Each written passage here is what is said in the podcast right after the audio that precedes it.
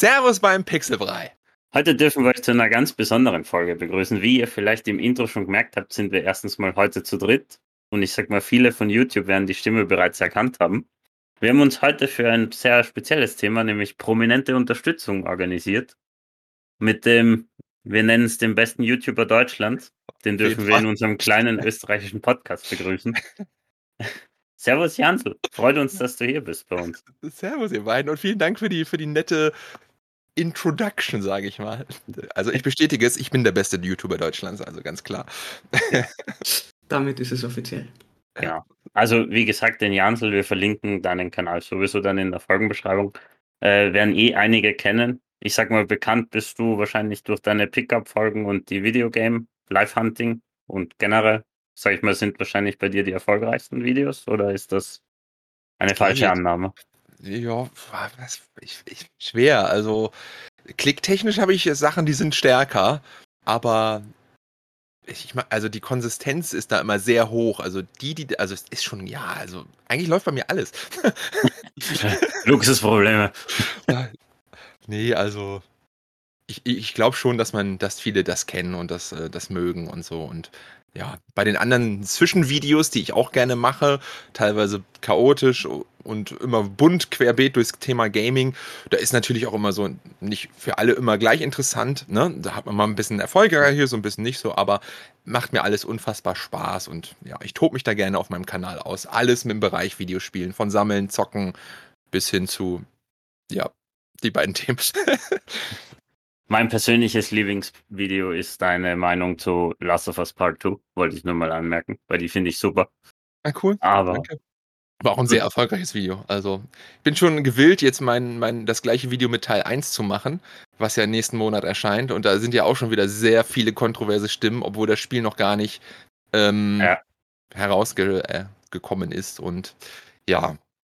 Aber weil wir jetzt schon Entschuldigung, ich wollte dich jetzt nicht unterbrechen, mir ist noch gerade was eingefallen, weil wir ja jetzt schon Last of Us Part 1 erwähnt haben mhm. und ich da letztens erst, ich sag mal nicht verzweifelt, aber auf der Suche nach dem Steelbook bin, würde ich sagen, wir steigen ins Thema ein heute.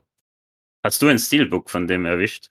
Ich habe ein Steelbook erwischt. Verdammt. Nicht, nicht zum Release, aber ähm, ich habe das irgendwann mal von einem Zuschauer tatsächlich geschenkt bekommen, nachdem ich dann mal in einem Video gesagt habe, dass ich das suche. Das war sehr, sehr großzügig.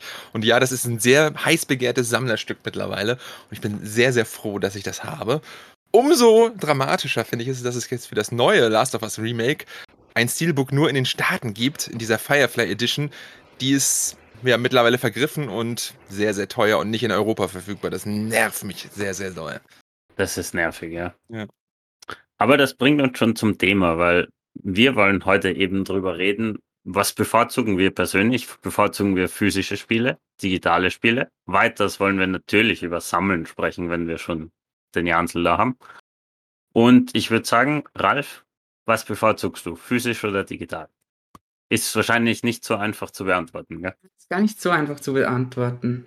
Ich bin wahrscheinlich von uns drei, nein, kann es gar nicht so einschätzen mehr auf der digitalen Schiene unterwegs, beziehungsweise kann dem ganzen äh, Sammelwahn gar nicht so viel abgewinnen. Äh, habe aber mh, mm, also vielleicht fangen wir ganz am Anfang an. äh, also ich bin aufgewachsen als Computerspieler und äh, habe bis im Endeffekt vor, sagen wir, fünf Jahren, na, vielleicht nicht ganz. Eigentlich, sagen wir, bis zur Wii, Wii U. Das heißt, es sind eigentlich schon 14, ja. Vielleicht nicht fünf. Dezent verkalkuliert. Äh, jein, aber quasi, da habe ich meine erste, quasi für mich selber eigene Konsole gehabt, wo ich auch selber Spiele dafür gekauft habe. Und ähm, quasi, das ist dann sukzessive von nur PC-Spielen auf vorwiegend Konsolenspielen übergelaufen. Quasi damit darauf wollte hinaus. Und äh, auf jetzt der neuen oder Switch und PS4 quasi seitdem spiele ich hauptsächlich auf äh, Konsolen, genau. Warum sage ich das? Ich weiß es nicht genau. ähm, aber quasi in dieser Übergangsphase bin ich langsam, weil halt vorwiegend PC, auf digital übergangen, weil am PC spielt man auf Steam und Steam ist digital und Steam ist komfortabel und dahingehend habe ich quasi diesen äh, ja quasi Komfort auch ein bisschen in die Konsolenwelt übernommen, obwohl ich sagen muss, ich habe ja die, die Spiele, auf die ich mich tatsächlich freue und wo ich denke, ähm, das quasi, weiß nicht, alle, alle, alle großen Releases oder so kaufen wir trotzdem physisch, weil ich es ein nettes Event oder was finde, in, in, wirklich ins Geschäft gehen und das aufzuheben und dann, ja. Mhm. Genau. Ich meine, als PC-Spieler ist das irgendwie völlig nachvollziehbar, dass man da nur digital zockt. Das, ich meine, seit PC ist ja da die fortschrittlichste Plattform. Ich habe heute Zahlen gelesen, ich glaube 93 Prozent aller verkauften PC-Spiele sind digital.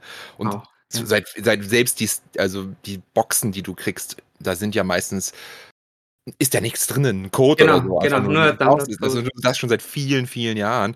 Das ist halt wirklich Schwachsinn, sich physische PC-Spiele zu kaufen. Bei Konsolen ist es halt irgendwie noch anders und ich glaube, es ist auch so eine Sache, wie man aufgewachsen ist oder wann man zu Konsolen gekommen ist. Du hattest gleich halt die Wahl mit einer Wii U und PS4, konntest da auch digital kaufen. Wenn man halt zuerst die frühen Nintendo-Sachen hatte, Super mhm. Nintendo, PlayStation 1, da gab es halt nur die eine Möglichkeit und das prägt dann vielleicht auch ein bisschen mehr als spätere Generationen. Ähm, ne, es, ist, ist, es ist einfach so, man ist halt Opfer seiner Umstände und so, so ist es halt. Also, ja. Ich finde gerade den Punkt interessant, weil ich denke gerade drüber nach, weil wir noch bei PC. Gibt es in dem Mediamarkt eigentlich noch ein PC-Regal? Schon, oder? Also ja, ein kleines gibt es bei uns. Ein kleines gibt es bei uns meistens so ein. Ja, ja. ja. Aber das, das ist so Ram, wie sagt man da, Ramschwan oder wie? Ja, genau, wollte ich auch gerade sagen. Ja. Das sind immer so, so eine Grabbelspiele, nichts, wo man Genau, das was. Ja, so eine Grabbelkisten-Dinger da. Also groß ist es bei uns auch nicht. Ähm, das ist schon seit langem, langem die, die Abteilung sehr, sehr klein es läuft halt alles über Steam, ne? Oder Epic Game Store, der ist ja mittlerweile ja. auch recht groß. Oder mhm. Microsoft halt, ne? Aber kaufst du halt alles so. Gerade mit den Subscription-Sachen dann, da brauchst du ja auch keine, keine Games kaufen. Ja, da kommen wir eh noch hin heute. Aber ich meine, Jansel, bei dir, bevor wir zu dir kommen, weil ich glaube, ja. du kannst am meisten aus und sage ich noch schnell.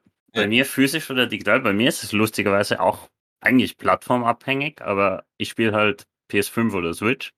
Und bei mir ist so, die Switch ist eher digital bei mir, weil da habe ich auch den Komfort hinzu, sage ich, wenn ich im Zug bin, wenn ich pendel, wenn ich irgendwo bin.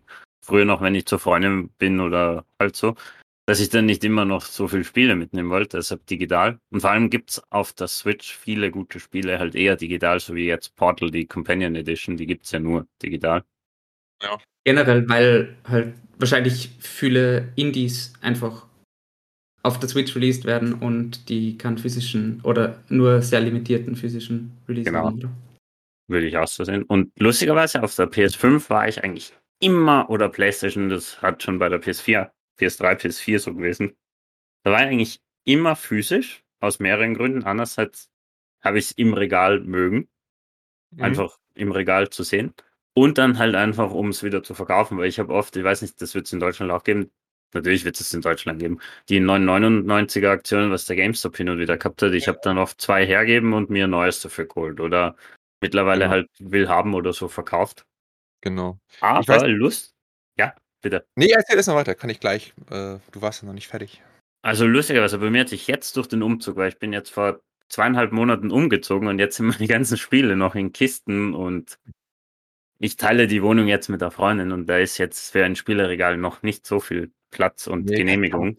Und da muss man langsam anfangen sich weiter ausbreiten. genau.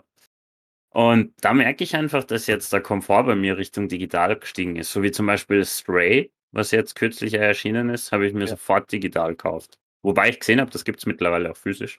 Das kommt aber, aber nee, das gibt es erst im September physisch. Du kannst es bisher nur digital kaufen. Ich habe es auch digital jetzt gespielt. Also ich bin jetzt ja auch nicht, ne? So mhm. bin ich ja auch nicht. Aber die physische Version werde ich mir trotzdem noch dazu kaufen, weil ich so ein Spiel dann natürlich trotzdem irgendwie würdige und die Entwickler unterstützen möchte. Denke ich mir auch immer. Und zum Beispiel bei Kena Bridge of Spirits auf, aus dem letzten Jahr, da habe ich wirklich ja. aufs Physische gewartet. Ich habe es jetzt auch. leider noch nicht gespielt, weil ich noch nicht dazugekommen bin. Geil Aber Spiel. ich habe halt gemerkt, durch den Umzug, dass mir der Komfort mittlerweile ein bisschen wichtiger geworden ist, dass ich mir denke, ah, ich spiele jetzt das, dann muss ich nicht aufstehen, ja. die Box runterholen und das und das. Und mich nervt es zum Teil, vor allem gegen Ende der PS4, so bei größeren Spielen wie Red Dead Redemption, Cyberpunk oder so, mit diesem Diskwechsel dazwischen, das hat mich immer so genervt. Ja, ja das finde ich jetzt nicht so. Aber ich kann das auf jeden Fall nachvollziehen. Ähm, ich sag mal so, wenn ich, ich bin da sehr, ich habe da eine sehr gute Position, so hier, wie ich das alles machen kann. Wenn ich jetzt auch, so wie du sagtest, du bist ein bisschen unterwegs und hast gerne die Switch dabei und mobil oder so, ne, und nutzt das halt sehr oft, diese Handheld-Sachen, kann ich das absolut nachvollziehen. Ne, und äh, finde ich auch, ja, finde ich vollkommen okay. Aber ich habe halt die Möglichkeit, ich habe hier einen, meinen eigenen Raum gewährt bekommen. mein Büro in Anführungsstrichen, wo ich machen kann, was ich will. Und äh, da nutze ich das dann halt auch aus und kaufe mir es dann physisch. Weil du sagst es ja, es ist ja auch nicht nur, dass man die Sachen wiederverkaufen kann. Man könnte sie theoretisch auch verleihen, man kann sie angucken, haptisch. Fühlen und erinnert sich dann vielleicht auch besser daran, weil aus dem Augen, aus den Sinn, so eine digitale Bibliothek, wenn du da mal ein Spiel durch hast, dann ist es vielleicht auch irgendwie mal ganz schnell versteckt. Und wenn man dann mal wieder durchgeht und sieht, oh, guck mal, da hätte ich ja wieder Bock, das zu zocken und so. Ne? Also man gibt ja sonst ein paar, ja, man gewinnt Komfort, aber man man gibt auch ein paar Rechte ab an, die man hat äh, an den Das Spielen. auf jeden Fall, ja. Ja, muss halt jeder für sich selbst wissen. Natürlich ist mir klar, dass ich hier einen einsamen Kampf kämpfe und über kurz oder lang ist alles digital. Beziehungsweise ich habe so ein bisschen Hoffnung, dass das Vinyl so eine kleine Nischenecke für immer bleiben wird. Gerade mit diesen ganzen limitierten Anbietern von Spielen.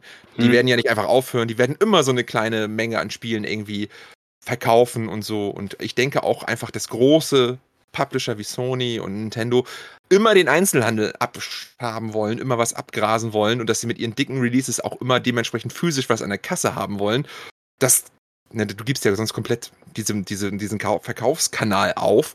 Das kann ich mir nicht vorstellen. Dementsprechend, ich, ich sehe jetzt nicht, dass physische Games irgendwann in nächster Zeit verschwinden, aber doch schon ja sehr reduziert, da reduzierte jetzt, Mengen produziert. Da hätte ich jetzt zwei, drei Fragen an euch beide eigentlich. Erstens, ja. äh, weil du sagst, physische Versionen. Ich finde, bei mir persönlich hat das physische ein bisschen ähm, abgenommen und ich glaube, da hast du sogar mal ein Video gemacht drüber.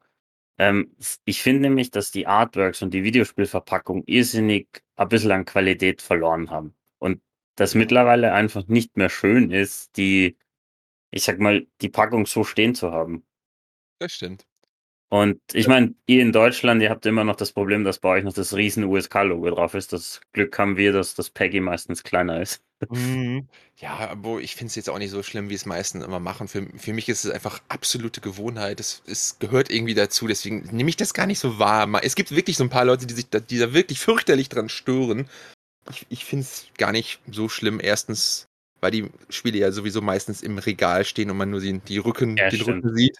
Ne? Und ja, natürlich könnte das, ja, ich, so schlimm finde ich es aber, ehrlich gesagt, nicht. Ne?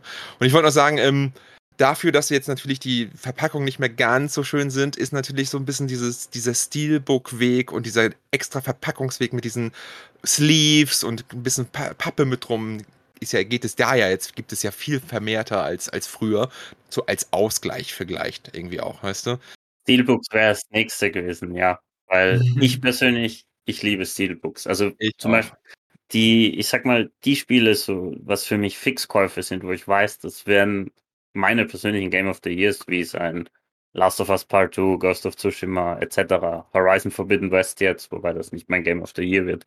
Aber bei so Spielen, da schaue ich schon immer, dass ich Steelbook kriege. Ja, ich, ich auch. Ja.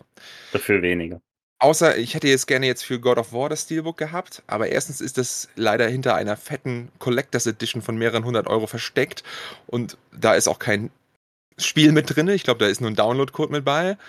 Und ich brauche die Collectors Edition auch nicht. Ich will einfach nur das Steelbook haben. Und, und es ist auch nicht so schick, wie, wie es hätte sein können. Es ist einfach nur so ein, so ein Wolf-Artwork drauf, so ein Runenbild, irgendwie ein bisschen komisch. Hätte ich mir mehr er erwünscht. Da gibt es Schöneres. Also. Hm. Ralf, wie stehst du zu Steelbooks eigentlich? Weil du bist da, glaube ich, wieder ein bisschen anders, oder? Ich kann es voll verstehen. Ich finde die grundsätzlich auch sehr schön. Aber äh, dadurch, dass ich immer die Spiele nicht. Also ich habe jetzt auch kein Regal, wo ich die Spiele quasi wirklich schön zur Schau stelle oder so.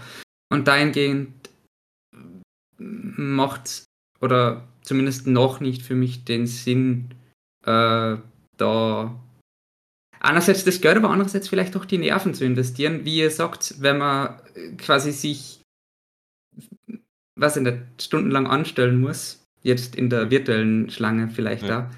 da, äh, damit, damit man da die, die Version ergattert. Was ich aber noch davor äh, zu dem, was du sagen, äh, gesagt hast, Simon, äh, anmerken möchte, also dass, dass die Designs weniger schön werden, ist mir persönlich gar nicht so schlimm aufgestoßen oder so. Aber dass halt keine ähm, Manuals, keine Beipackzettel oder was mehr gibt, das ist halt schon ein bisschen, mhm. bisschen schade, finde ich. Ich auch. Ja. Aber, Aber ich finde schon, die Rückseiten haben schon deutlich abgenommen. Wenn ich denke, früher waren da wirklich teilweise wirklich, also ich habe früher zu Gameboy und PSP-Zeiten teilweise hinten an den Bildern entschieden, ob ich das Spiel kaufe. Hat jeder, das hat jeder, das ist ganz normal. Und da wussten das auch die Publisher und haben dementsprechend sich verkauft auf der Rückseite. Heute kauft niemand das Spiel anhand dieser, dieses Arguments. Jeder hat den Trailer gesehen, jeder weiß, ja. was er will. Da brauchst du halt nur irgendwie so ein leichtes, atmosphärisches Bild draufpacken von, keine Ahnung, bei Call of Duty halt eine kleine Kampfszene, fertig ist der Lachs. Ne? Das ist halt leider so. Ähm, aber Vielleicht gibt es da auch eine kleine Gegend. Also ist, ich, man merkt es schon vermehrt, so gerade bei diesen kleinen limitierten Publishern und bei kleineren Publishern, die sich da dort mehr, Mühe geben mit kleinen Anleitungen und sonstigen Goodies. Ich habe mir zum Beispiel gerade Death Door gekauft für die PS5, dieser Indie-Hit mhm. aus dem, ich glaube, letzten Jahr oder so. Und der habe ich auf der Switch aber noch nie gespielt. Ja. Angefangen, Mann. ich habe es jetzt auch gerade ja, vorgestern angefangen, ist echt ein cooles Spiel. Und das kam halt mit Anleitung, da war so eine Posterkarte mit drin, so ein schönes ja, Sleeve und so. Das finde ich dann auch ganz cool. Ne? Also gibt es natürlich dann auch positive Beispiele. Ich wollte noch mal eine Sache, Sache aber sagen, die mir so gerade aufgefallen ist.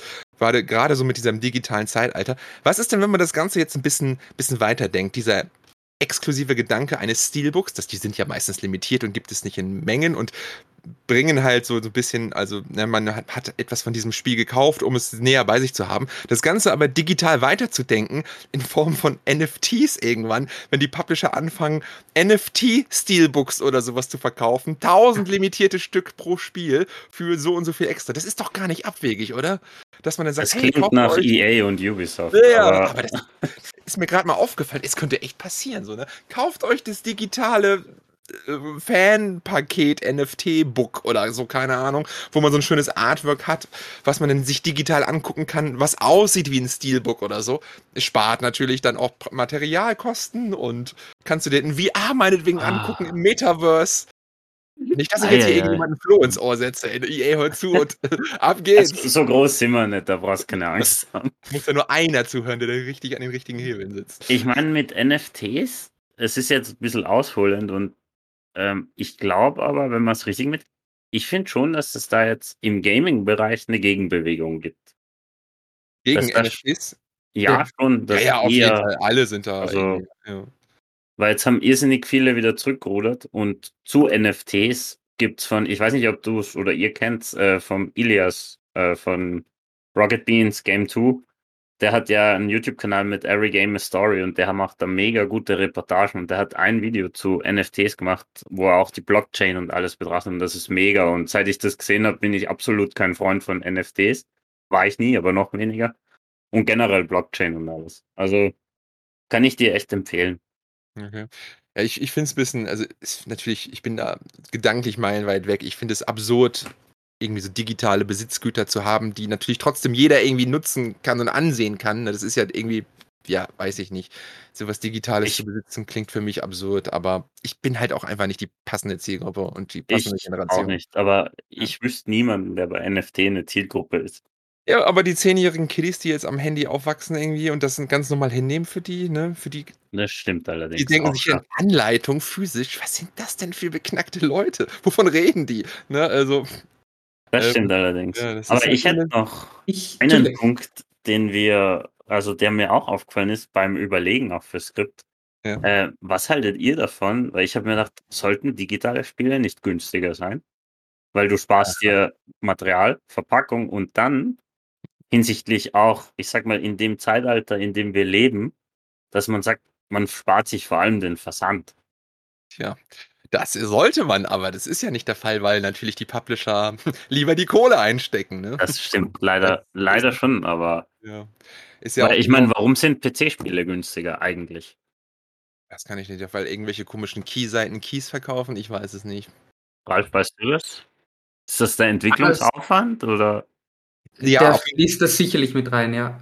Also, nee, ich haben nicht auch Sony, Microsoft und Switch so eine Präsenzplattform, äh, dass du eine Gebühr für bezahlen musst, dass du da überhaupt dein Spiel ver verbreiten die, die streichen mit ein, aber das genau. macht ja Steam genauso und Epic Games Store und so. Okay, aber dahingehend ist das ähnlich und es sind, glaube ich, auch im ähnlichen Bereich, äh, was, okay, sie, was sie verlangen oder was sie einstreichen. Ja, okay. Ähm, der Mehraufwand sicherlich, äh, es kann sein, dass wenn du die Spiele physisch pressen lässt, dass dann auch nochmal äh, quasi extra Stimmt, ja. dir die halt. Lizenz oder was auch immer von Sony holen musst, dass du da jetzt das Sony-Logo oder was auch immer drauf äh, pressen lassen kannst oder so. Das Und war ja halt früher bei Nintendo auch so. Du musstest ja die, die Cartridges, dieses Plastik ja, genau. Nintendo selbst kaufen und das war ja so ja. absurd teuer und du durftest ja. irgendwie zwei, drei Spiele im Jahr publishen und sowas alles. Und, ja. Ähm, ja, spannendes Thema. Was du dafür am PC würde ich oder Nochmal bitte? Na, äh, Entschuldigung. Na, was du dafür in digital schon hast, würde ich behaupten, oder zumindest am PC, ist mehr Sales, mehr Abverkäufe, das wo die Spieler dann. Das der nächste Punkt gewesen. Ne? Ja. Andererseits, ich als Flohmarktgänger behaupte immer noch, die geilsten Deals mache ich mit physischen Spielen auf dem Flohmarkt. Also, also. Das ist natürlich ja ganz anders. Stimmt, allerdings. Absolut. Ja, wenn ja. du dafür 3 Euro ja, ja, wenn man Spiel. Genau, wenn man mal irgendwas findet oder so. Natürlich ist das nichts, es ist ein bisschen Glück, das kann man nicht gezielt machen. Bei Steam weißt du halt, keine Ahnung, das nächste Ubisoft AAA-Spiel ist im nächsten Summer Sale 30% reduziert. Ne, da kannst du von ausgehen oder ne, so ungefähr. Während mhm. ich Glück haben muss, das mal irgendwie zu finden für einen ansprechenden Preis. Ne? Aber mhm. grundsätzlich pauschal zu sagen, das ist günstiger, es gibt mehr Sales und hm, könnte man gemein sagen, sind die Ubisoft-Spiele noch AAA-Spiele. Aber ähm, von, von den Kosten her sicherlich. Von den Kosten her, sicher, ja. ja. Aber wenn wir schon auf dem Punkt Flohmarkt sind, hätte ich eine Frage an dich, Jansel. Mhm. Gehst du dann quasi mit einem konkreten Mindset dorthin? Oder was für Spiele kann man auf Flohmärkten kaufen? Weil ich hätte jetzt eher so quasi nostalgische, weiß nicht, irgendwie Konsolen von vor 15 Jahren und mehr äh, im Sinne? Oder gibt es auch quasi irgendwelche Stände, wo man aktuelle Spiele kaufen kann? Kannst auch so aktuelle Spiele kaufen. Ich habe letzte Woche PS5-Spiele gesehen und so, ist überhaupt kein Thema. Okay. Ähm, es gibt aber natürlich auch die Händler, ne, die das professionell machen, die haben eine riesige. Auswahl an aktuellen Spielen. Die verkaufen aber auch nahezu zu Händlerpreisen. Das ist halt wie ein mobiler GameStop. Ja. Ne? Aber ähm, ja, wenn da, da kann man immer mal Glück haben. Letzte Woche lag dann Assassin's Creed, nee, in Far Cry 6. Das hätte ich gerne mitgenommen, weil, aber 30 Euro war mir einfach zu viel und ich habe mir schon gesagt, nee, mein Höchstpreis wäre so die Hälfte gewesen, da brauchen wir gar nicht in Verhandlungen eintreten. Ne? Mhm. Aber man kann da schon auch aktuelle Spiele irgendwie finden. Ich aktuell suche vermehrt ähm, Xbox 360 abwärtskompatible Spiele für die Series X ne, die halt mhm. geboostert sind. Da versuche ich gerade so ein bisschen meine Sammlung abzugraden. Ähm, oder halt alles, wo ich sehe, da ist irgendwie ein gewisser Wert oder so, das nehme ich eigentlich mit. Beziehungsweise, wenn ich was Cooles für die Sammlung finde. Ne? Ich habe, ähm, was habe ich denn am Wochenende auf dem Flohmarkt? letzte Woche war ich gar nicht, ich muss mal kurz Bild gucken. Wenn ich was Cooles sehe, dann nehme ich das immer mit. Und das ist wirklich sehr wild und bunt von, von, von bis. Ähm, ein Bildchen. Ja, das hält jetzt hier auf. Schnell mal alles raus. Nee, aber pass auf, also hier, so, also, meine Flohmarkt-Ausbeute von vor zwei Wochen, da war ich das letzte Mal. Ich habe drei Promo-Discs gefunden für die PS4. Zweimal Mega, äh, mhm. einmal Mega Man und zweimal Monster Hunter World Master Edition. Ne, so, so eine Jewel Case für einen Euro das Stück. Das sind die normalen Spiele. Wow. Ähm, mhm. Habe ich jetzt Fand ich jetzt nicht so für mich interessant, gibt aber Sammler, die das wollen. Habe ich aber alle wieder verkauft bei eBay. Gab es so zwischen 10 und 12 Euro. Ne? Das Geld mhm. kann man dann wieder investieren. Dann habe ich mir Dead Space 1 geholt und Enslaved. Abwärtskompatible Spiele für die Dings. Habe ich jeweils 2,50 für bezahlt. Ich finde, Kann man nicht meckern. Ne? Dann lag da noch ein Blue Dragon rum für die 360. Ähm, falls ihr das noch kennt, dieses ähm, Microsoft-eigene JRPG von den Mistwalker Studios. Das war damals auf der 360 ein großer, großer Schlag Richtung Japan. Man wollte den Markt erobern. Äh, vom Akira Toriyama und ich weiß gar nicht, wer das noch gemacht hat. Ein paar Final Fantasy Leute, so ein ah. niedliches ähm, Dings. Ähm, für 4 Euro dachte ich, ist ein bisschen mehr wert, habe ich für 5,50 Euro weiterverkauft. Das war jetzt nicht so der Knaller. Ne? Und äh, ja, das waren so die Sachen, die ich da gesehen habe. Und noch Disney Cars, Disney Cars Pixorama oder so. Ähm, ein PS3-Spiel, wo ich mal gehört habe, was ein bisschen gesuchter Titel ist, habe ich für 1,50 Euro mitgenommen und für, ich glaube, 15 Euro weiterverkauft bei eBay. Okay, also das, das, das war so, genau ein bisschen gegenfinanziert, so ein, zwei Spiele für die Sammlung, Dead Space und Enslaved, den Rest zu kurios, um ihn da liegen zu lassen, mitgenommen, um dann mir halt, ne, keine Ahnung, den nächsten Tag habe ich mir Klonoa gekauft im Mediamarkt oder so. Das nach dem Motto, mir das Spiel dann dadurch verdient. Wenn wir schon bei Flohmarkt sind, hätte ich jetzt noch eine Frage. Hast du da eigentlich ein bisschen einen Shift über die Pandemie bemerkt? Ja, Dass da vielleicht weniger oder? Ja, also ich war zwei Jahre gar nicht auf dem Flohmarkt. Ich hatte, war auch ein bisschen überdrüssig, nachdem ich jahrelang immer am Wochenende auf den Flohmarkt gegangen bin. Irgendwie ist dann auch mal, ist die Luft raus gewesen und man findet ja auch immer weniger und irgendwie, ja, da war das mal sehr erfrischend und jetzt, seit zwei, drei Monaten bin ich doch wieder regelmäßig da. Es macht mir sehr viel Spaß und so. Ähm, aber man merkt halt auch, es sind einige nicht mehr da, die vorher da waren. Gerade so von den mhm. großen Händlern, von denen ich vorhin erzählt habe, die haben halt auch auf ihren Flohmärkten immer die gleichen Stellen, wo sie stehen. Und die stehen halt manchmal auch nicht mehr jetzt da und so, ne? Das ist natürlich dann auch weniger Konkurrenz, weil die gehen ja auch morgens rum und suchen bei den privaten Leuten die Spiele, die sie dann weiterverkaufen können, ne? Mhm. Und die sind immer früher da als du selbst, weil die halt dann kommen, wenn der Flohmarkt aufbaut. Ähm, aber ich will natürlich auch nicht, dass die keinen Job mehr haben. Also ist natürlich schon blöd. Ne? Das ist für die, okay. glaube ich, sehr, sehr hart gewesen. Es sei denn, sie haben online ihren ganzen Bestand verkauft, aber es kam ja nichts Neues rein, weil sie ja auch selbst nichts kaufen konnten. Ne? Also. Eh klar, ja, die waren die letzten zwei Jahre wahrscheinlich eh für viele der Kampf ums Überleben auch. Also. Ja. Ich hätte dann noch, wenn wir mit Flohmarkt fertig sind, Ralf, außer du hast noch was? Äh, gar nicht. Aber ich habe den quasi wirtschaftlichen oder eigennützigen wirtschaftlichen Sinn gar nicht im, im Hintergedanken gehabt oder on my mind gehabt. Also voll spannend, natürlich kann man das auch machen und so sie, wie du also sagst, das nächste Spiel finanzieren. Ja, ja, manche machen das natürlich noch viel weiter, ne, dementsprechend und wollen damit einfach Kohle scheffeln, ne? Das ist, klar, mhm. das sind ja diese Reseller, die haben dann gar nicht mehr so diesen, diesen Dings, aber wenn ich sowas lieg, ich nehme das mit, ich schreibe das in eine Gruppe bei uns rein, wer braucht das, wer will es oder so. Und meistens dann gibt man das erstmal natürlich an Kollegen weiter, die auch suchen. Und wenn es keiner will, dann verkaufst du es halt, ne? Und ja.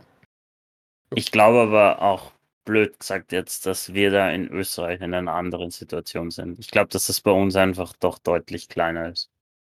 Ich glaube, die Flohmarktkultur ist größer ist bei in Deutschland. Uns ja. Deutlich, glaube ich. Ich meine, ja, sicher also, Faktor 10 wie immer. Also das, das merkst du sicher.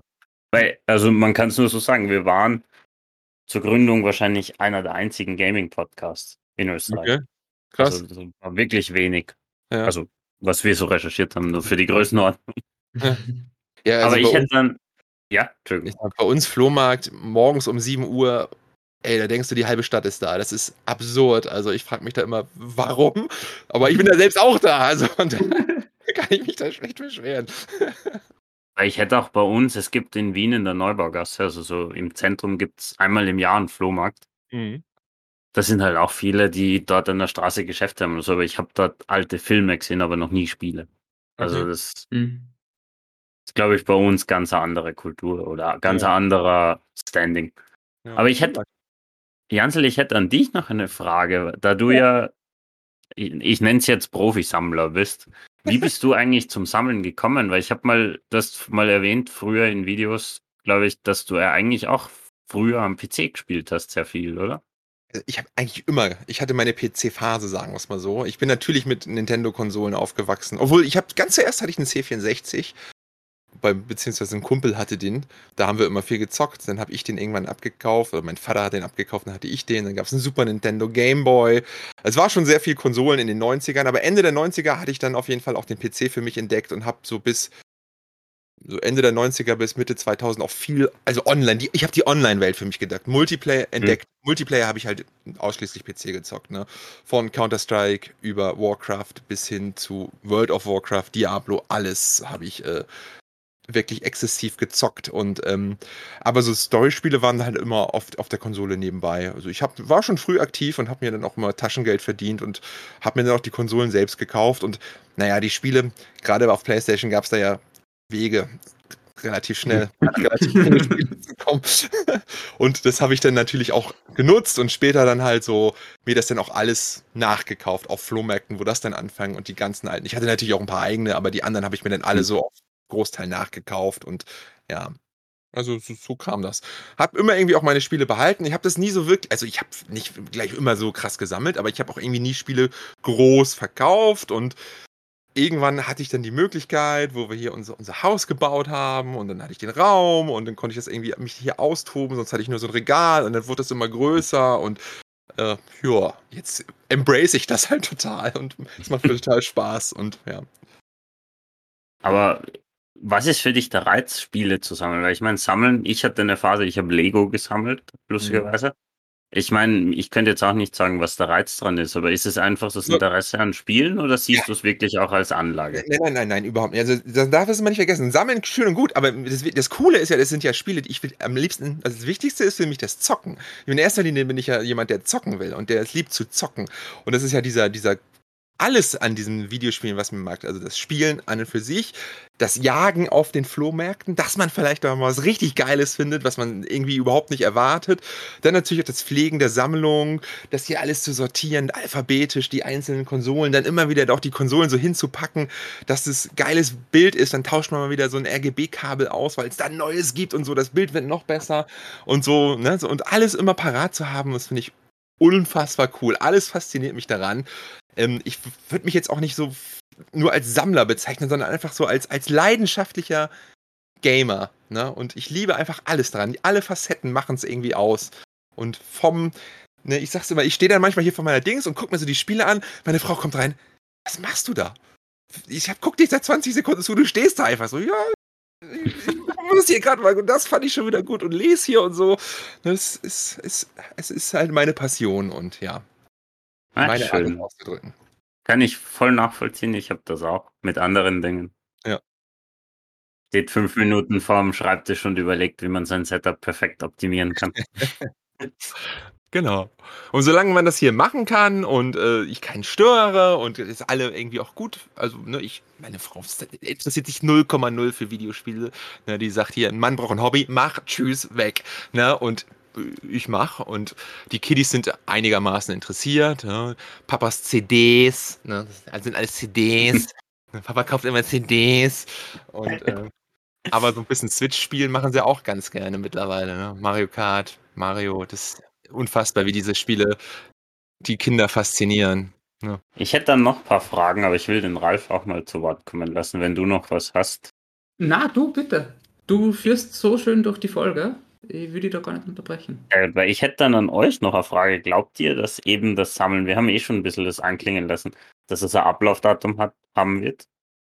Was jetzt ein bisschen so physisch, Ablaufdatum, ich vorher schon erwähnt vom Jansel, eben Vinyl kommt ja voll wieder. Ja. Ich glaube, das zum einen wird auf jeden Fall immer so eine, so eine Szene bleiben. Und ich finde es auch ehrlich gesagt jetzt nicht ganz schlimm, wenn irgendwann mal alle physischen Spiele weg sind, weil dann ist das Sammelgebiet halt final.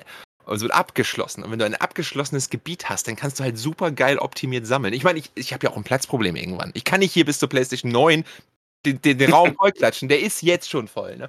Und wenn es halt irgendwie so ein begrenztes Gebiet geht, was ich absammle, ich habe kein Problem, irgendwann mal umzuswitchen dann auf digital oder so. Und dann habe ich halt hier dieses, das ist meine Videospielsammlung, da kann sich nichts mehr dran ändern, die kannst du nur noch optimieren, vielleicht eine schönere Version holen und so. Den Gedanken an sich finde ich auch halt total spannend. Und ich habe die Spiele ja immer noch da und kann sie zocken. Ne? Also, äh, ich weiß nicht. Ich glaube aber doch eher, dass es immer dieses Nischenangebot geben wird durch kleine Händler, wie, wie du schon sagst, dieses Vinyl-eske Aufbau dieser, ne, dass man da auch, dass, dass immer was zum Sammeln ist. Ich meine, es gibt immer noch DVDs und äh, Serien in, in Mediamarkt, ne? Da fragt man sich doch auch in Zeiten von Netflix und Amazon Prime, wer kauft bitte noch DVD-Boxen? Aber es müssen viele sein und genauso kaufe ich Games und ich denke, da ist noch, ist noch viel, viel Jahre, äh, ist, wird das noch möglich sein. Ich glaube auch. Besonders, ähm, weil das Medium ja trotzdem gewechselt werden kann.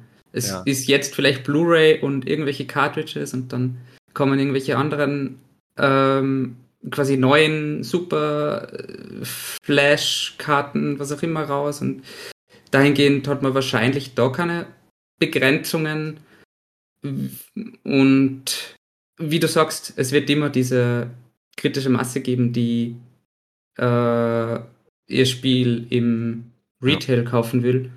Und die werden sie die Entwickler nicht entgehen lassen, zumindest ja. die großen. Ich bin mir jetzt nicht sicher, nur ich glaube, ich sehe das pessimistischer als ihr. Okay. Weil ich glaube eher, ich meine, schauen wir uns die letzte Konsolengeneration an. Da gibt es die PS5 Digital, dann gibt es die Series S, die eh schon ohne Laufwerk rauskommen. PC ist ja quasi seit gefühlt zehn Jahren ohne Laufwerke, wenn nicht noch länger.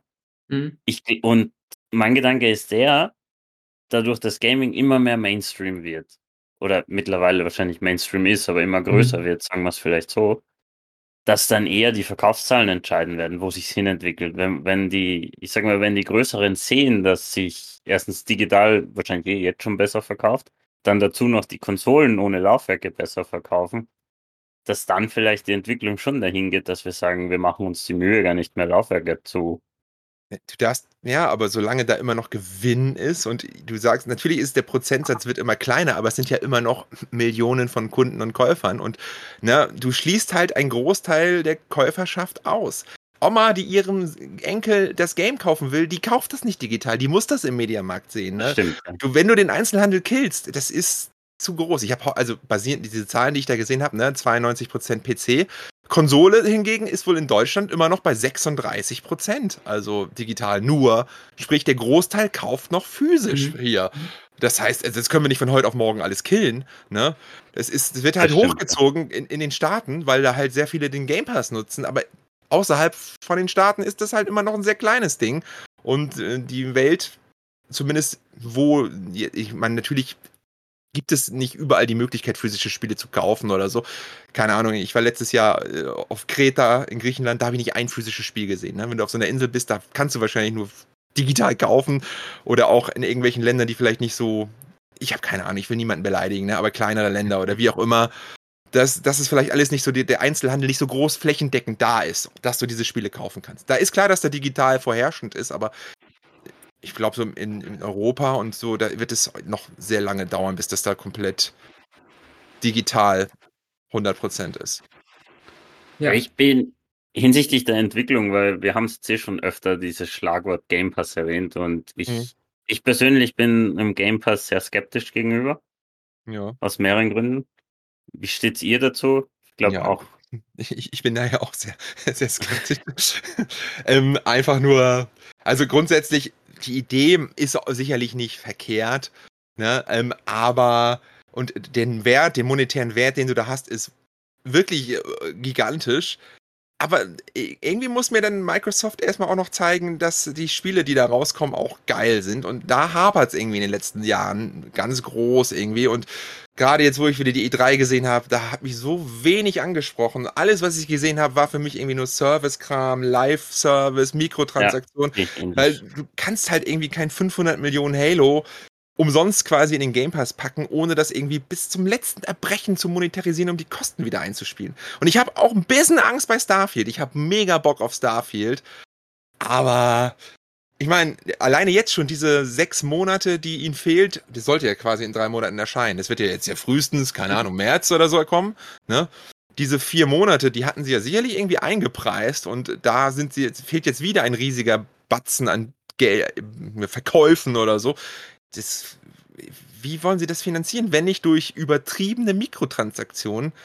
Weil, ja, ich, ich kann mir nicht vorstellen, dass das, das, also 25 Millionen Abonnenten ist halt noch nicht so viel wie Netflix mit ihren 220, um da irgendwie an jeder Ecke links und rechts crappige Filme rauszuhauen. Oder Dokus.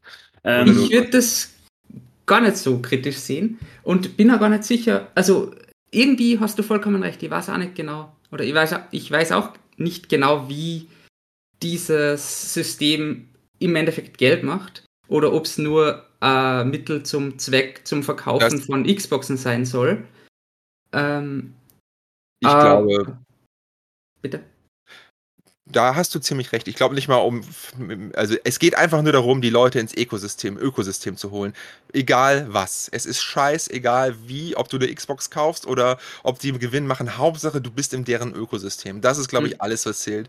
So ein bisschen wie Xiaomi auf dem Handymarkt. Die ballern die Handys für einen Euro rausgefühlt. Ja. Hauptsache, du bist in deren System drin. Darum geht es. Du, alles, was du willst, ist ne, Nummern, Zahlen, ne, Monthly Active User oder was weiß ich, Abonnenten, ne, da sind wir YouTuber ja nicht anders. Einfach nur diese Zahl muss hoch sein, die du stolz deinen Aktionären verkünden kannst. Und Microsoft ja. hat halt die dicken Taschen, um das Spiel sehr lange und äh, sehr großzügig zu spielen. Ich meine, 70 Mille für Blizzard. Also mit Mille meine ich Milliarden. Mhm. Absurd, wirklich ja. absurd.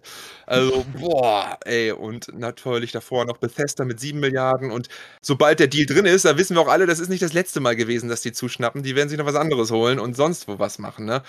Ich kann, ich weiß nicht, wie man das jemals einspielen soll. Das ganze Geld, was die verbraten, ist sicherlich nicht mit der Xbox Division eingefahren worden. Das ist ein bisschen wie der FC Chelsea des Gamings, ne? Der Scheich schmeißt das Geld rein und wir ballern das raus und irgendwann, irgendwann haben wir die Champions League, ne? Aber ich, ich denke mir halt beim Game Pass immer, ähm, was ich da ein bisschen kritisch sehe, wie da die Entwickler äh, erstens mhm. entlohnt werden und vor allem nach welchem, wie soll man sagen, äh,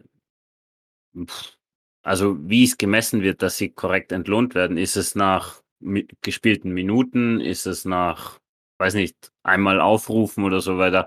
Dahingehend werden sich die Spiele auch entwickeln. Wenn sie sagen, sie werden nach äh, Menge, wie viele Leute es durchgespielt haben, dann gibt es sicher mehr kurze Spiele. Mhm. Menge, die es angefangen haben, dann wird der Anfang in Spielen wahrscheinlich mega. Ja. Und hinten raus schwach. Wenn es einfach ja. nur nach Spiele? wie viele Minuten sind, dann geht es immer in die, ich sag mal, Assassin's Creed Richtung, immer größer, weiter, ja. Spiele ja. werden basierend auf diesem System, auf diesem Algorithmus gemacht. Das ist ja genau wie Netflix mit seinen Serien. Die sind ja Serien heute auf Netflix sind anders als Serien vor zehn Jahren im Fernsehen, wo du halt nach das jeder stimmt. Folge Nein, da, da, war nicht immer zum Guten, muss man ja auch sagen. Ne? Weißt, also wisst ihr noch, die alten Serien, die immer so mittendrin so eine kleinen Werbebreaks hatten, gefühlt. Ja, so. Ja, so, die war ja wirklich teilweise, gerade in Amerika, waren die ja mit eingebaut, wo sie dann quasi kurz Pause gemacht haben. Dann kam der Werbeblock und dann haben sie doch mal kurz wiederholt und dann ging es weiter. Mhm. Ne? Das gibt's ja. ja heute nicht mehr, aber dafür sind Werbeserien heute auch so kurzläufig. Das läuft nicht, weg ist es. Du hast überhaupt keine Zeit mehr, mit diesen Charakteren zu wachsen und groß zu werden, weil du kriegst eine Serie, eine Staffel hingerotzt, guckst sie dir an in zwei Tagen und das war's. Und dann wartest du ein Jahr. Während du früher zum Beispiel, ich weiß noch damals, Friends, ey, ich habe Friends Ach, ich so liebe geliebt. die Serie. Genau. Ich habe mir das damals auf BitTorrent immer jeden Morgen, bevor ich zum Studium gefahren bin, runtergeladen und gehofft, dass es, wenn es nachmittags, wenn ich wiederkam, alles runtergeladen ist, mir dann angeschaut und dann wieder zwei Wochen gewartet, bis die nächste Folge in den Staaten lief und so.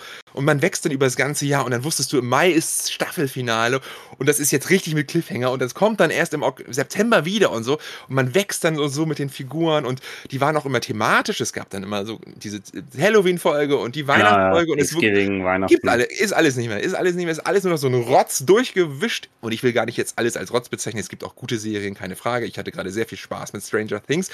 Es gibt halt auch 80% Trash und Filler auf gerade auf Amazon Prime, muss ich da auch mal sagen.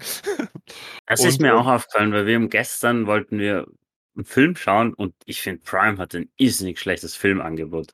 Jo. Also das ich war da gestern echt, also enthalten zum Kaufen und Leihen, super. Ja. ja. Oder du findest die Filme nicht, die du eigentlich sehen wollen würdest, weil es dann nicht vorgeschlagen werden. Ja. Das kommt auch dazu. Und es wandert rein und wandert raus. Hatten wir letztens erst, mhm. wir haben uns Harry Potter oder so angeguckt. Einen Tag war der da, wollten wir am nächsten Tag weitergucken, ist der nicht mehr im Prime drin. Ne? Das ja. ist dann ja auch noch so eine Sache. Ähm, die Spiele im Game Pass, du leist sie nur. Das ist nur geliehen. Du leist und bezahlst monatlich und monatlich und am Ende hast du nichts. Ne? Dann doch lieber ein ja, paar das ist mehr. quasi die quasi nächste Instanz oder so von digitalen Spielen, wo es das ja eigentlich alle wirklich besitzt und wenn die Server downgeschattet werden, dann ja. kannst du nichts mehr spielen und das ist quasi die nächste, der nächste Schritt. Ja. Das stimmt. Ja. Ich Aber ja, weil wir gerade beim Game Pass sind, hat von euch jemand, ich sag mal, die Konkurrenz von Sony ausprobiert? Ja, die hm. habe ich. Ich bin, also ich bin PS Plus Mitglied. Schon ich seit, auch, seit vielen, vielen Jahren, einfach um online zocken zu können. Ja, bei mir genauso. Seit und der PS4. ja, genau. Und, und, ich hatte äh, jetzt, wenn du dieses Premium-Upgrade machen kannst für fürs halbe Jahr, habe ich 27 Euro bezahlt. Und dann dachte ich mir, ja, okay, guckst du mal rein. Und ich habe da jetzt Resident Evil und Stray gezockt. Also Resident Evil 1 habe ich nochmal gezockt und Stray. Also für, für die Classic Games, so die du halt gar nicht mehr so heutzutage gut spielen kannst und so, ne, finde ich das schon ganz cool. Und aber hier gilt genau das Gleiche. Wenn die anfangen, nur noch Live-Service-Schrott hier reinzupacken, ey, dann, ne, dann werde ich, ich werde da immer meine Finger in die Wunde packen. Also das, Mhm. Das, ja. ne, so als Legacy-Angebot, auch wie Nintendo, ich bin auch Nintendo Online-Mitglied, als Legacy-Angebot finde ich das super. Na, da bin ich auch, wäre ich auch beim Game Pass dabei, so als Legacy-Angebot. Aber bitte zerfleischt euch nicht, kannibalisiert euch nicht euren, euren First-Party-Markt. Ne? Und ähm, ja, ich, ich, nicht jeder hat halt diese Milliarden von der Schwester-Mutterfirma im Hintergrund, um das ewig durchzuziehen. Ne? Also. Das stimmt, ja. Vor allem bei, ich finde, bei Sony haben sie eine Riesenchance verpasst, dass sie die Vita nicht mit einbaut haben. Vielleicht kommt das, das ja noch. Ich glaube, sie haben, oder? Wie das bei Sony. Ja, bei Sony ist doch immer so alles halbgaren. Erstmal machen und dann nachhinein versuchen wir es rauszukriegen. Ich glaube schon, dass da noch was kommt und ich würde, also ich würde mich auch freuen für viele Leute, weil es gibt so viele alte Klassiker, die ich zwar hier auch habe, aber die halt physisch so teuer sind und nur so zu, also auch zu spielen sind, ne, die, da würde ich mich freuen, wenn die nochmal ein neues Licht erblicken können und Leute die genießen können, wie, wie ein Suikoden 2, ein Luna oder sowas, ne, so eine richtig alten Klassiker, die kannst du halt sonst nicht zocken und dafür ist das so als Legacy-Angebot okay, ja, ist okay. Ne? Noch geiler würde ich es natürlich finden, ähm, wenn sie, wenn man diese CDs, seine alten CDs reingucken, reinpacken kann, wie das bei Microsoft ist und das Spiel ist dann quasi ein Key und, und du darfst dir das Spiel runterladen, so diese vorgegaukelte Abwärtskompatibilität. Mhm. Das finde ich super. Aber leider kann die PS5 und die PS4 ja keine CD mehr lesen. Also mit PS1 fällt schon mal weg. Aber zumindest für PS2 und PS3 wäre es cool. Ne? Also, ja. ja. PS3 ist. Ne, wobei PS3 wird nur über Streaming gehen, oder? Weil die ist ja, ja irrsinnig schwierig zu ja, optimieren. Genau. Ja, ja, irgendwie mit diesem Cell-Prozessor, ich habe keine Ahnung. Die sind ja angeblich ja. Ne, sind eine nativen Lösung dabei, aber höre ich auch schon seit Jahrzehnten. Ich würde sehr viel Geld ausgeben für eine native All-in-One-Konsole, die PlayStation 1 bis PlayStation 5 zocken kann, äh, Spiel abspielen kann und das in 4K hochskaliert. Da würde ich vierstellig für bezahlen, auf jeden Fall. Gil gilt für jede Konsole, würde ich auch bei Nintendo und bei Microsoft machen. Klingt eigentlich spannend, ja. Anderes ja, Thema. Wahrscheinlich. Das ist ja schon toll. Ich Solange hätte noch, ja, mach, ja.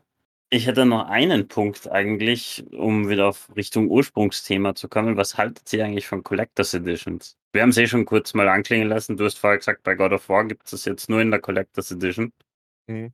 Beziehungsweise habt ihr welche und wenn, wie viele? Darf ich anfangen? Weil ja. bei mir ist es schnell vorüber. Ich habe genau eine Collectors Edition und ich glaube, die hat der Simon auch. Ist das Splinter Cell Conviction? Ja. ja. Das haben wir uns, glaube ich, sogar gemeinsam gekauft. Ja, wegen dem Koop, weil da hat es auf Amazon, glaube ich, sogar nur mehr die Collectors Edition gegeben und ja, die genau. hat kostet was? 18 Euro? Irgend sowas. Ja, also, die war sportbillig. Ja, genau. okay. Also, ich habe aber sogar, glaube ich, noch eine. Ich habe von Splinter Cell Blacklist mir eine gekauft, die dann, glaube ich, nie zugestellt wurde. Aber Sonst glaube ich nicht. Ich bin die immer umgangen. Ich habe, wenn dann immer auf Amazon gibt es ja immer Standard, Special und Collectors Edition. Ich habe dann ja. immer die Standard mit Steelbook genommen und Artwork. Ja. Mhm. mhm. Aber wie geil wäre bitte nochmal Splinter Cell? Also könnte man auch mal wieder was ja, machen, ne? Das wurde ja jetzt gecancelt anscheinend. Ja, oder? dieses VR-Ableger wurde gecancelt. Schade, das wäre echt cool gewesen. VR kann ich mir das gut vorstellen. Aber auch einfach so ein straight-up äh, ja. Neues oder äh, meinetwegen macht den ersten Teil, macht den Remake, ist die sichere Nummer, gibt uns erstmal irgendwie wieder was aus dem Universum oder so, ne? Aber naja, naja, naja, naja. Sieht schon lange wieder aus, ja. Mhm. Ähm, meine Geschichte mit Collectors Editions, wann kam Collectors Editions so auf? So Ende PS3, Xbox 360-Ära, so die ist richtig groß, ne? Und da war, lief ich natürlich ja. mit dabei. Da dachte ich mir so, oh geil, das ist das neue große Ding und habe auch damals echt viele mir gekauft. Ähm, keine Ahnung, Darksiders 2 und was hatte ich dann? Far Cry 3 und richtig viele. Ich dachte, boah, das ist genau mein Ding. Bis ich irgendwann gemerkt habe, die, die brauchen ganz schön viel Platz. Wo soll ich die denn hier hinstellen? Und mittlerweile habe ich die alle wieder abgegeben und auf dem Dachboden sind noch so ein paar Überbleibsel, die da jetzt seit Jahren stehen. Ich habe schon auch versucht, welche zu verkaufen wieder. Die wirst halt auch nicht wieder los. Ich bin froh um so einige, weil ich da den, die Steelbooks entnehmen konnte, die man heutzutage sonst nicht mehr so kriegt, wie zum Beispiel Bloodborne oder The Witcher 3. Da sind schon richtig geile Steelbooks bei gewesen. Aber ansonsten, die Idee ist cool, aber leider ist das, erstens ist es sehr teuer, da, also wenn du die richtig großen holst ja. und vor allen Dingen der Platz. Ne? So mal für ein, zwei Spiele bin ich dabei. Ich habe mir zum Beispiel letztes Jahr oder vorletztes Jahr für eins meiner Lieblingsspiele, für Nier Replicant, also das Remake, habe ich mir die Collector's Edition mhm. gekauft. Das muss da irgendwie sein. Aber Erzähl, was war, da, was war da eigentlich dabei? Ich, ein Steelbook, das war eigentlich das, das Wichtigste. Und so Ralf, glaube ich, ist ähnlich großer Nier-Fan wie du, Janso. Also, Der ist, äh, ich, ich habe das auf jeden Fall gern gespielt. Also es, es, es, könnte sein, dass ich mir gerade bei Square Enix eine 200 Euro teure keine Figur vorbestellt habe für nächstes Jahr. Oh! Wahnsinn. Ja, ich dachte auch kaum, scheiß drauf. Die kannst du hier wenigstens äh. hinstellen. Ja, aber ansonsten bin ich da eigentlich. Ja, es ist ein, ein paar ausgewählte Spiele, ne, habe ich hier auch noch stehen. Ne, aber ähm, ansonsten, ey, ich habe auf dem Dachboden die Titanfall Collectors Edition mir damals gekauft. Ne? Die habe ich da immer noch stehen. Kennt ihr die? Ist mhm. riesig, oder? Das riesige so? Ding mit dem riesigen Titan, ja. Ja, richtig teuer, ey. Und heute versauert sie auf dem Dachboden, weil ich einfach keinen Platz dafür habe und auch niemand. Wie soll ich die jemals verschicken oder irgendjemandem geben? Wer will die bitte haben? Ist nicht. Also ich ja. kann mich noch erinnern, die Games, da hat er zeitlang immer ich glaube, sie haben es Boxenstopp genannt, wo sie Collectors Editions Stimmt, ausgepackt ja, ich erinnere mich, ja. Das, das habe ich immer angeschaut. Und da weiß ich mhm. noch, dass sie über die Witcher 3, glaube ich, so geschwärmt haben, dass das ein mega Artbook oder so hat. Ja, es hat ein riesiges Artbook, eine schöne, coole Figur, aber die halt auch so exzessiv groß ist. Und in so einem Kampf mit so einem Griffen oder so, das, ja, ist irgendwie, weiß ich nicht. Aber der Steelbook ist halt Hammer. Das steht hier auch direkt über mir. Ähm, das, da freue ich mich schon. Ob das jetzt die 150 Euro wert war, ich weiß es nicht. Aber das Spiel war ja auch dabei und das ist es auf jeden Fall wert gewesen. Spiel war gut, habe ich auf der Switch sogar gespielt. Ja, es soll erstaunlich gut laufen auf der Switch, ne? Ich habe es vorm Patch gespielt. Das hat, als, das hat aber echt Spaß gemacht auf der Switch, muss ich sagen. Oh, cool. also, ja, die, also mobil ist schon echt cool. Also das ist schon krass, dass man das machen kann. Hm. Ralf, du wolltest genau. es sagen. Ja. Ich habe eine Frage, äh, was bei mir, was mir zumindest aufgefallen wäre, ist, ja.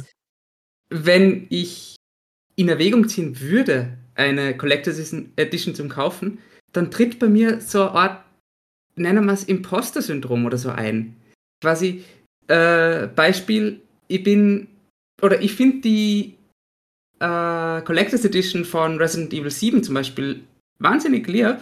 Das ist quasi das Haus mit, mhm. also die, die Menschen, ich glaube, mit wirklich Strom und du kannst das Licht einschalten und so. Schaut super toll aus. Aber ich war nie so der große Resident Evil Fan und ich habe den siebten Teil nicht gespielt, aber den könnte man dann nachholen. Aber quasi, ich weiß es nicht, ob es also es ist halt für die Superfans von Resident Evil gedacht, denke ich mir. Und das bin ich nicht. Und deswegen, ja, ganz, ganz blödes Reasoning. Aber ja. Ja. Also meine Traum Collectors Edition, damit wir es wie in jeder Folge wieder erwähnen, Ralf, du weißt schon, was kommt, ist die Uncharted Libertalia Edition. Weil ich finde das, ich finde die Deutsch? Figur cool. Nee. Ich finde die Figur cool. Vom dritten Teil mit. Na, vom vierten. Oh, ich muss mal kurz gucken. Libertalia, Uncharted. Libertalia heißt sie. Die finde ich cool. Ich habe nämlich irgendeine da, aber ich glaube, das ist die vom dritten Teil. Uncharted, Libertalia. Und das Limited Steelbook aber finde ich schöner, muss ich auch sagen. Ich finde die Uncharted Steelbooks leider nicht so schön. Da finde ich die Last of Us schöner. Ja. Also das Steelbook in dieser Version habe ich leider auch nicht. Aber habe ich diesen. Das Steelbook habe ich sogar. Ja. Glaube ich. Aber da nee, finde ich. Ich, ich sehe gerade hier bei Amazon, ich habe mir das Limited Steelbook damals gekauft, am 11. April 2016. Das ist auch nicht so das Schickste, aber ähm, das aus Ich finde die Uncharted Steelbook von der Collection, das finde ich mega. Muss ich sagen. Falls ihr das im Kopf habt oder wisst. Das finde ich mega. Und mein absolutes Favorite Steelbook ist Last of Us Part 2. Das finde ich ist super. Das findest du cool? Ich finde das Last of Us Part 2 Steelbook genial. Also rein von der Ästhetik her oder? Ja, vom Artwork her einfach Okay. finde ich cool, dass du vorne und hinten die Charaktere hast. Vor allem, wenn man es durchgespielt hat, finde ich, wird das nochmal besser. Ja, ja, das stimmt. Ja, also ich finde es, ich mag es natürlich auch. So vom optischen mag ich, ganz ehrlich, ähm, das Nier Automata Steelbook ist Hammer. Das Shadow of the Colossus Steelbook ist Hammer. Das Bloodborne sieht richtig gut aus. das Bloodborne sieht Bloodborne Steelbook, aus, ja. ja. Auch das Sekiro Steelbook mag ich ganz gern. Und ich mag auch das Final Fantasy VII Remake mit dem Sephiroth vorne drauf. Sieht auch ganz cool aus. Ghost of Tsushima finde ich auch cool. Es ist sehr simpel, sehr simpel, aber ja, cool. ja, Ja. cool. Geiles Spiel gewesen, richtig cool. Ja. Ach, mein absolutes. Ich habe lustigerweise vor Ralf, wie viel her? Zwei Wochen? Na, zwei Monate. Am Monat habe ich äh, über Ghost of Tsushima im Podcast geredet. Und, Verständlich, Ist- völlig verständlich. also ich habe es eh 2020 durchgespielt, aber absolutes Lieblingsspiel von mir. Bis heute, Ja. muss ich sagen. Es war mein Spiel des Jahres 2020 auch, ja. Ja, und das Jahr war gut für Das Sony. Jahr war gut. Mit Final Fantasy und Last of Us 2 waren drei super krasse Spiele. Also, Gut, Ralf, hast du noch was? Weil wir gehen eh, wir reden eh schon mehr über Gott und die Welt als über uns. ja? Ja, ich nicht. Zum Abschluss könnte man noch quasi ähm, jeder erzählen, was sein heißgeliebtestes Stück ist in der Sammlung. okay. So groß sie auch sein mag. Bist du vorbereitet? Ich, Simon, bist du vorbereitet? nicht wirklich. Okay, Meinst schade. du jetzt wirklich äh, Stück im Sinne von einfach Lieblingsspiel oder Oder monetär oder. wie meinst du es? Also grundsätzlich die physische Version, auf die du am stolzesten bist, dass du sie besitzt. Sei es jetzt, weil es besonders selten und teuer ist oder weil es dir besonders im Herzen geblieben ist, weil es irgendeinen besonderen Quirk hat oder so. War, da hätte ich ja lustigerweise habe ich da eine kurze längere Geschichte, die fällt mir gerade auf, weil das passt aber jetzt ganz gut. Ähm, das wäre nämlich, weil ich es wieder verkauft habe. Und das war bei Hm. mir A Way Out, die physische Version. Das habe ich Oh, dann damals hm. wieder verkauft und dann habe ich lustigerweise Jansel bei dir in einem Video gehört, dass das, ich weiß nicht wie viel später das, ich glaube eineinhalb Jahre später, dass das gar nicht so wenig wert war. Nee, das ist sehr ja, begehrt. Das, Und- musste, Das hat wehgetan. das ist auch ein geiles Spiel. Das hat Vor allem, weil ich's beim-. Ja, das ist mega, das Spiel. Vor allem, weil ich es beim GameStop verkauft habe für irgendwas. Und ich mich noch gewundert beim GameStop, äh, gar nicht so wenig wert für ein GameStop. Und dann komme ich im Nachhinein drauf, dass das Mm. eigentlich wirklich viel wert gewesen wäre. Ja, ja. Ansonsten kann ich eh nur sagen, das, was ich vorher erwähnt habe, eh die Last of Us Part 2 Steelbook mit Artwork wäre es bei mir wahrscheinlich auch, weil es ziemlich eh eins meiner absoluten Lieblingsspiele ist. Okay. Also monetär gesehen, natürlich ist es bei mir Pupslinger für die PlayStation 4. Ich weiß nicht, ob ihr diese Geschichte schon mal gehört habt, von diesem dubiosen äh, Verkäufer, äh, der da irgendwann mal ein, ein Spiel angeboten hat, einer dieser limitierten Anbieter und der dann mitten in der Produktion angeblich bankrott gegangen ist und nur 87 Spiele rausgeschickt hat oder wie auch immer. Und mittlerweile wird dieses Spiel bei eBay im hohen vierstelligen Bereich gehandelt und äh, es wird sicherlich die nächsten Jahre nicht weniger. Wahrscheinlich so der Holy Grail für die PlayStation 4 Collector. Und ich hoffe, dass ich damit irgendwann mal richtig krass auscashen kann. Denn das Spiel ist kacke, das interessiert mich 0,0, aber äh, wenn da jemand dumm genug ist, irgendwann mal viel Geld zu, für zu bieten, dann, dann sage ich sicherlich nicht nein. Etwas vermutet, dass das bei dir Earthbound oder so ist. Boah, das ist auch geil. Das ist eine schöne Geschichte, habe ich gar nicht dran gedacht, ja. Weil ich da auch so ein schönes Video zu habe und so einen schönen Werdegang, auch sehr cool. Und ich versuche aber auch gerade so an, an ältere nostalgische Sachen zu denken oder so, aber das ist halt so der Overkill hier. also, was ich immer durch die Sammlung guckt, ähm, wo man so denkt, ja, aber das war mein das erste Spiel oder so und das hat mir damals so gut gefallen und das ist halt, es gibt so für zu vielen Spielen also eine schöne Geschichte. Ups. Zu Earthbound zum Beispiel habe ich vor zwei Jahren ein, ein Spiel, was ich lange gesucht habe und auch ein Spiel, was extrem teuer ist. Wahrscheinlich mit das teuerste Super Nintendo-Spiel. Und ähm, kommt in so einer dicken Box, die man hier von uns noch von Secret of Mana her und Terranica her kannte mit Spieleberater. War aber NTSC exklusiv, also nur USA und Japan. Und ähm, ja, äh, mittlerweile ist das Spiel, keine Ahnung, 1.000, 2.000 Euro wert oder so. Sicherlich. Und das war auch schon da 1000 Euro wert, als ich mir das denn kaufen wollte. Und dann dachte ich mir, komm, machst ein Video draus, verkauf einfach so viel Kleinkram mal für einen Monat an alle Leute, die du nicht unbedingt brauchst. Hab also durch die ganze Sammlung durchgehühnert und alles, was ich halbwegs drauf verzichten konnte, habe ich verkauft an Kollegen und so weiter und so fort. Das Ganze in Videoform aufgenommen, so einen richtig schönen Vlog gemacht und dann am Schluss das Geld, was ich eingenommen habe, hat tatsächlich gereicht, um mir dann ähm, dieses Spiel bei, bei eBay zu kaufen. Und ja, äh, ich habe mir dann quasi ein äh, sehr, sehr viel Geld für ein Spiel ausgegeben. Aber trotzdem habe ich es mir irgendwie cool, also hat es, tat es mir nicht weh, weil ich das eigentlich, ne, das war halt, es lag da halt rum in anderen mhm. Sachen mhm. und das fand ich ein cool. War ein cooles Video, hat mir total viel Spaß gemacht und hat mir dann ein, ein Spiel, ein, ein Sammlertraum erwünscht, den ich schon sehr lange hatte. War, war, war sehr cool, ja, auf jeden Fall. Ralf, kannst du die Geschichte toppen? Natürlich. Ich habe meine, was sind die ersten Spiele, die mir in Erinnerung kommen sind, sind die alten Lego-Spiele. Was heißt alt? Wahrscheinlich Anfang 2000er oder so. Die haben Lego-Blöcke als quasi auf, auf der Seite am Einbund gehabt. Ja, das sind eine CD-Spiele, die du. Ja, genau, diese, ja, das, ja, cool. Ja, das kenne ich, das genau. habe ich schon gesehen. da habe ich zwei Spiele, ja. Lego Creator und Lego Alpha Team und die kann man so zusammenklappen. Das ist cool, das ist cool. Quasi theoretisch da auf dem Einbauen oder wie sagt man da, noch andere Lego-Spiele platzieren. Ja. Und das ist, was das halt quasi cool. die Verpackung ist cool und deswegen ist es mal im Herzen geblieben. Ja, das finde ich super. Das ist cool. Weißt du, was die wert sind? Die sind sicher nicht so wenig wert wahrscheinlich, oder? Das müsste man nachschauen. Äh, Jansel, was ist deine Go-To-Plattform, um äh, eBay verkaufte Aktionen oder halt bei pricecharting.com. www.pricecharting.com. Aber ich weiß nicht, ob die PC-Games haben. Die heißen die Lego Alpha. Alpha Team. Ja. Alpha Team. Da würde ich wahrscheinlich eher bei eBay gucken. Oh nee, aber hier gibt es nur ein Lego Alpha Team für ein Game Boy Advance. Das muss also. Ah, ja. ja. Sonst eine, ähm, eine. Gebraucht ganze 12 Dollar. Finde ich ja schon. Ja, siehst du mal. Aber das ist der nostalgische Wert. Ist hier deutlich mehr. Der sentimentale genau. Wert. Ne? Der ist unbezahlbar. Genau. Würde ja auch nie ein Spiel verkaufen. Genau, siehst du. Habe ich auch noch so eine, so eine, so eine, so eine kuriose Geschichte. Passend gerade, ich habe nämlich heute auch ein Video aufgenommen. Also mein, ich bin eigentlich offiziell noch in der Sommerpause. Aber äh, ich habe jetzt schon mal für in zwei Wochen, wenn ich wieder starte, das Video gemacht, weil ich nächste Woche nicht da bin.